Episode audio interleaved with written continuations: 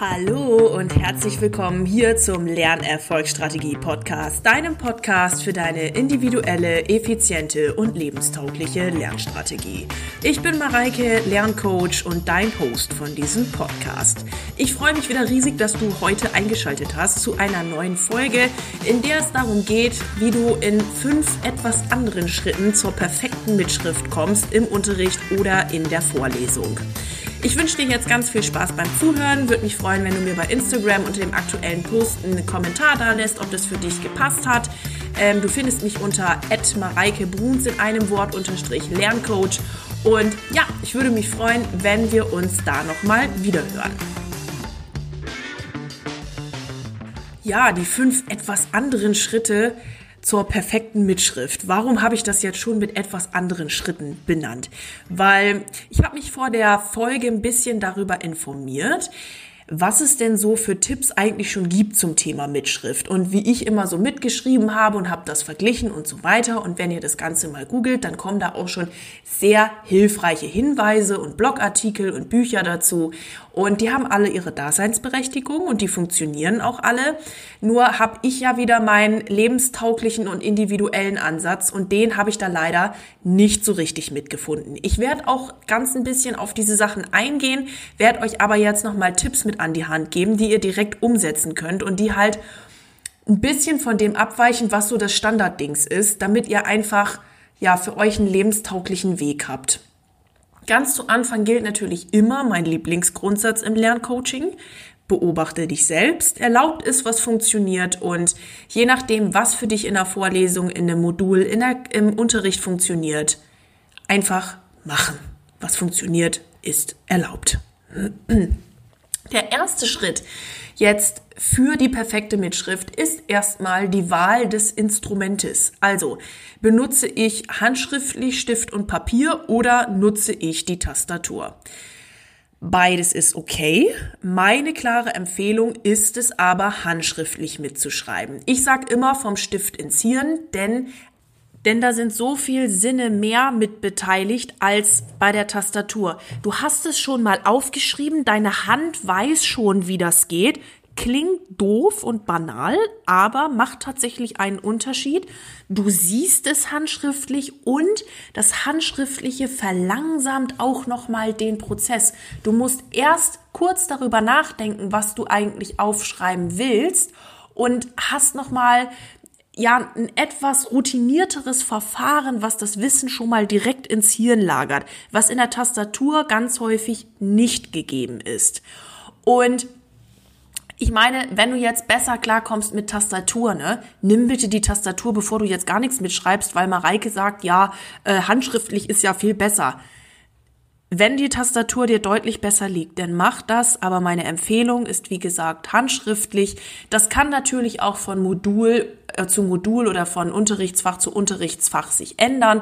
Wenn ihr jetzt ähm, ein Fach habt, wo man einfach unglaublich viel digital machen muss, ja, da ist halt eine handschriftliche Vorgehensweise vielleicht weniger sinnvoll. Aber ich glaube, ihr habt meinen Punkt schon ge gecatcht nämlich dass ihr, wenn ihr auch in Vorlesungen oder so handschriftlich mitschreibt, da einfach von vornherein wesentlich mehr hängen bleibt. So. Wir bleiben jetzt mal bei den nächsten vier Schritten beim Beispiel handschriftlich, weil sich daran so viel gut erläutern lässt. Die erste Frage, die euch dann stellt bei handschriftlich ist, welches Utensil nehme ich denn dafür? Welchen Stift verwende ich? Ja, auch das wieder eine Banalität, aber da hängt so viel dran, ne? Ich bin meiner Zahnärztin hier ums Eck unglaublich dankbar für ihren Werbekugelschreiber, den sie mir geschenkt hat. Den nehme ich nämlich ungefähr für alles her. Ich liebe ihn und es ist mein Lieblingskugelschreiber. Und es macht einen Unterschied, ob ich diesen Kugelschreiber verwende oder einen x-beliebigen Kugelschreiber.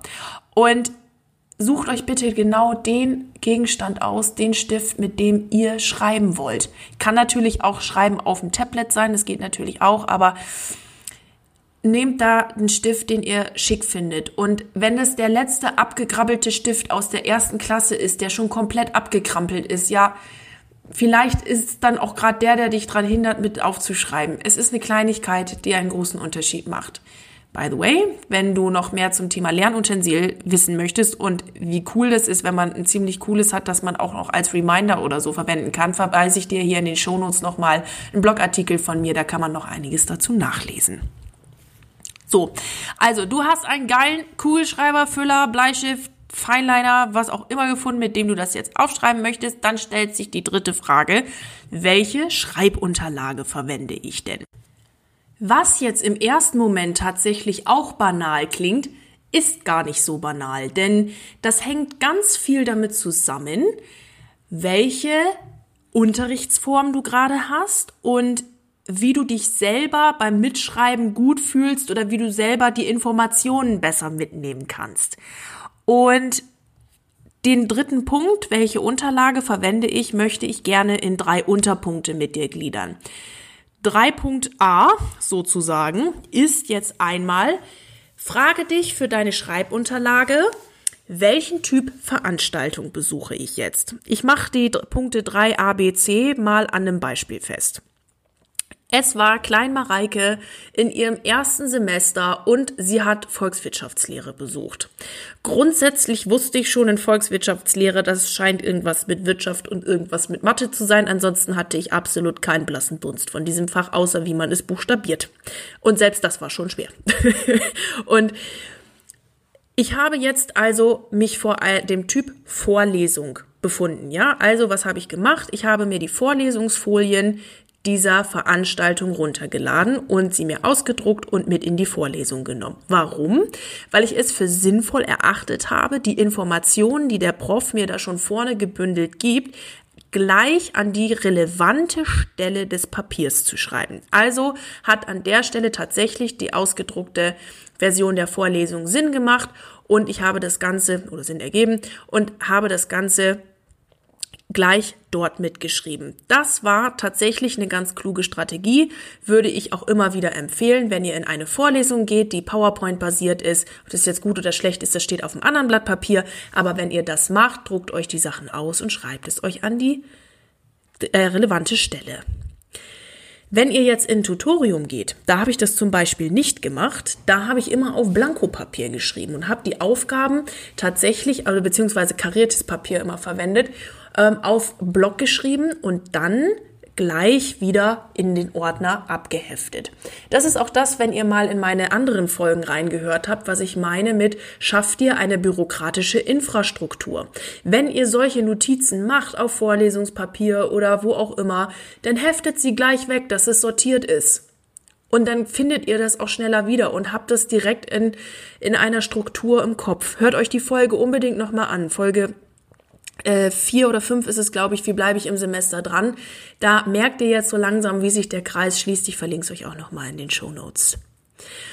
Also überlegt dir, welchen Typ Veranstaltungen besuche ich und welches Medium ist da jetzt als Schreibunterlage die richtige. Da kann natürlich auch sein, dass ihr sagt, okay, ich bin in einem digitalen Fach unterwegs, dann nehme ich den Rechner. Auch das ist da natürlich in Ordnung. Das war 3.a. Wähle deine Schreibunterlage nach dem Typ der Veranstaltung aus. 3.b widmet sich jetzt schon eher dem konkreten Mitschreiben. Und da möchte ich dir gerne das Prinzip des fokussierten Zuhörers ähm, nahebringen. Dieses Konzept habe ich mir jetzt gerade selber ausgedacht. Falls es ähm, also das habe ich immer angewendet und habe es ihm jetzt einfach mal einen Namen gegeben. Falls es das schon irgendwo anders gibt, äh, auch nett, aber ich taufe das jetzt mal den fokussierten Zuhörer. Und zwar ist bei der, beim Punkt 3b die Frage, weißt du schon, was dich in der Vorlesung erwartet? Bleiben wir mal in meinem Volkswirtschaftslehre-Beispiel. Ja, ich habe so halbwegs gewusst, um was es ging, aber ganz ehrlich, ich hatte keinen blassen Dunst von dem, was der Professor da vorne vorgetanzt hatte. Und ich habe mir gedacht, wo bin ich denn hier gelandet? Was ist denn das? Und da bin ich jetzt an dem Punkt, wo ich auch gesagt habe, dass ich diese ganzen standardisierten Sachen zum Mitschreiben eher ein bisschen schwierig finde. Die gehen nämlich alle davon aus, dass du dir die Notizen zu den Kerninformationen machst und dann gehst du weiter und strukturierst das Ganze nach Überschrift und Thema und bla bla bla. Und das, wie gesagt, ich möchte das jetzt hier nicht schlecht machen. Das ist gut, es funktioniert und was funktioniert ist erlaubt. Aber es ist an der Stelle wirklich nicht lebenstauglich, weil wenn ich in einer Vorlesung sitze, von der ich im ersten Moment keinen blassen Dunst habe, und das passiert natürlich im Studium relativ häufig, dann bringt mir das nichts, weil ich überhaupt gar keine Kernaussagen ziehen kann, weil ich ja noch überhaupt nicht weiß, worum es geht. Und wenn du dann nur Kernaussagen in deiner Mitschrift stehen hast, ja, das bringt dir herzlich wenig, dann hast du halt irgendwelche zusammenhangslosen Informationen und du hast keine Ahnung. Und deshalb ist mein Tipp in der Vorlesung, wenn du wirklich keine Ahnung hast, schreib erstmal so viel mit wie möglich und das, was du auch verstehst. Und wenn es nur Kleinigkeiten sind, schreib relativ schnell mit, hör auch zu. Wenn du sowieso in der Vorlesung bist, kannst du auch aufpassen. Hör zu und schreib alles mit, was dir irgendwie sinnvoll erscheint, wo du irgendwie sagst, okay, habe ich gerafft, schreibe ich jetzt erstmal auf das Sortieren nach Kernaussagen und was das eigentlich alles sollte und so weiter, das kannst du auch noch prima im Anschluss machen. Das ist auch eine ganz tolle Verfestigungsübung. Aber wenn du erstmal keinen Dunst hast, schreib erstmal alles mit, was du verstehst. Punkt 3b2 sozusagen ist, du hast so ein bisschen Ahnung mittlerweile, worum es geht. Bleiben wir bei meinem Volkswirtschaftslehre-Beispiel. Wir sind jetzt meinetwegen in Vorlesung 7, 8. Da habe ich jetzt schon ungefähr gerafft, worum es geht. Und habe auch in Tutorien und so weiter schon gemerkt, was so die Themenschwerpunkte sind. Und da möchte ich dir jetzt das Konzept, was ich mir jetzt selber ausgedacht habe, mal in Anführungszeichen vorstellen, des fokussierten Zuhörers. Was schreibst du mit, damit du auch möglichst effizient mitschreibst, was dir auch am Ende des Tages wirklich was bringt? Ich hatte zum Beispiel in Volkswirtschaftslehre immer relativ wenig Probleme mit der Mathematik. Ich habe das relativ leicht begreifen können, wie die mathematischen Zusammenhänge von den ganzen Sachen waren und so weiter. Womit ich mich immer ein bisschen schwer getan habe, war die korrekte Interpretation der Ergebnisse. Was habe ich also in der Vorlesung gemacht? Ich habe immer genau dann fokussiert hingehört und mitgeschrieben, wenn es um die Interpretation meines Ergebnisses ging. Die Mathematik, da habe ich natürlich auch zugehört, ich habe aufgepasst, aber da wusste ich, okay, ich muss nicht so viel mitschreiben. Und ihr könnt auch nicht 90 Minuten nur den Stift in der Hand halten, schreib, schreib, schreib, schreib, schreib, schreib, schreib. Das funktioniert nicht. Da müsst ihr ja schon die Informationen so filtern, dass sie euch etwas bringen. Und das ist wirklich die Königsdisziplin, herauszufinden, was kann ich gut und das kann ich auch alleine zu Hause gut und wo hapert's bei mir immer? Das sind meistens immer die gleichen Stellen, wie jetzt bei mir Interpretation der, der Ergebnisse der Mathematik. Und da tue ich mich übrigens heute immer noch schwer mit, was so trivial klingt, ähm, aber es ist tatsächlich ähm, eins, ein, einer meiner schwierigeren Felder, an denen ich immer noch arbeiten und lernen darf. Das ist ja immer schön, dass man auch als Lerncoach nie auslernt. Ne? So, und wenn ihr so zuhört und euch das so aufschreibt, dann habt ihr nämlich die Vorlesungsfolie, auf der die Kerninformation geschrieben ist. Und dann habt ihr da parallel noch hier bei dem Ergebnis Pass auf, wenn du das so und so ausrechnest, ist nämlich die andere Seite anders zu bewerten oder wie auch immer. Also ich glaube, ihr, ihr kriegt schon, ihr habt schon meinen Mainpoint quasi äh, gecatcht, ein bisschen Denglisch hier reinbringen, ähm, der euch da wirklich an der Stelle weiterbringt. Und für beide Punkte gilt, egal ob du jetzt schon Plan hast, was in der Vorlesung passiert oder eher keinen blassen Dunst, wichtig ist, schreib bitte nicht die obvious information auf. Ja, also wenn da jetzt auf der Folie schon steht, ähm, a plus b in Klammern zum Quadrat ist gleich, dann musst du nicht nochmal handschriftlich a plus b in Klammern zum Quadrat ist gleich aufschreiben. Also das, wenn das da schon steht, brauchst du es auch nicht aufschreiben. Klingt auch trivial, aber ich sag's euch, das machen so viele. Das machen so viele und es bringt dir am Ende nichts, weil du keine zusätzliche Info hast.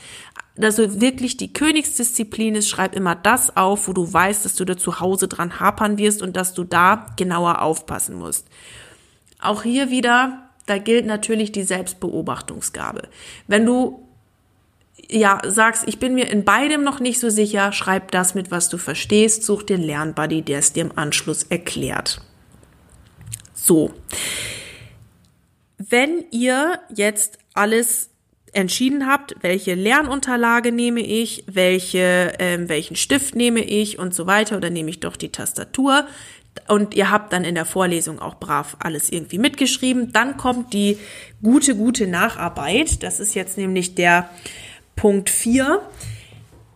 Schreib's zu Hause nochmal sauber auf. Und jetzt kommen diese ganzen wunderbar schönen strategischen Sachen zu, zu Rande.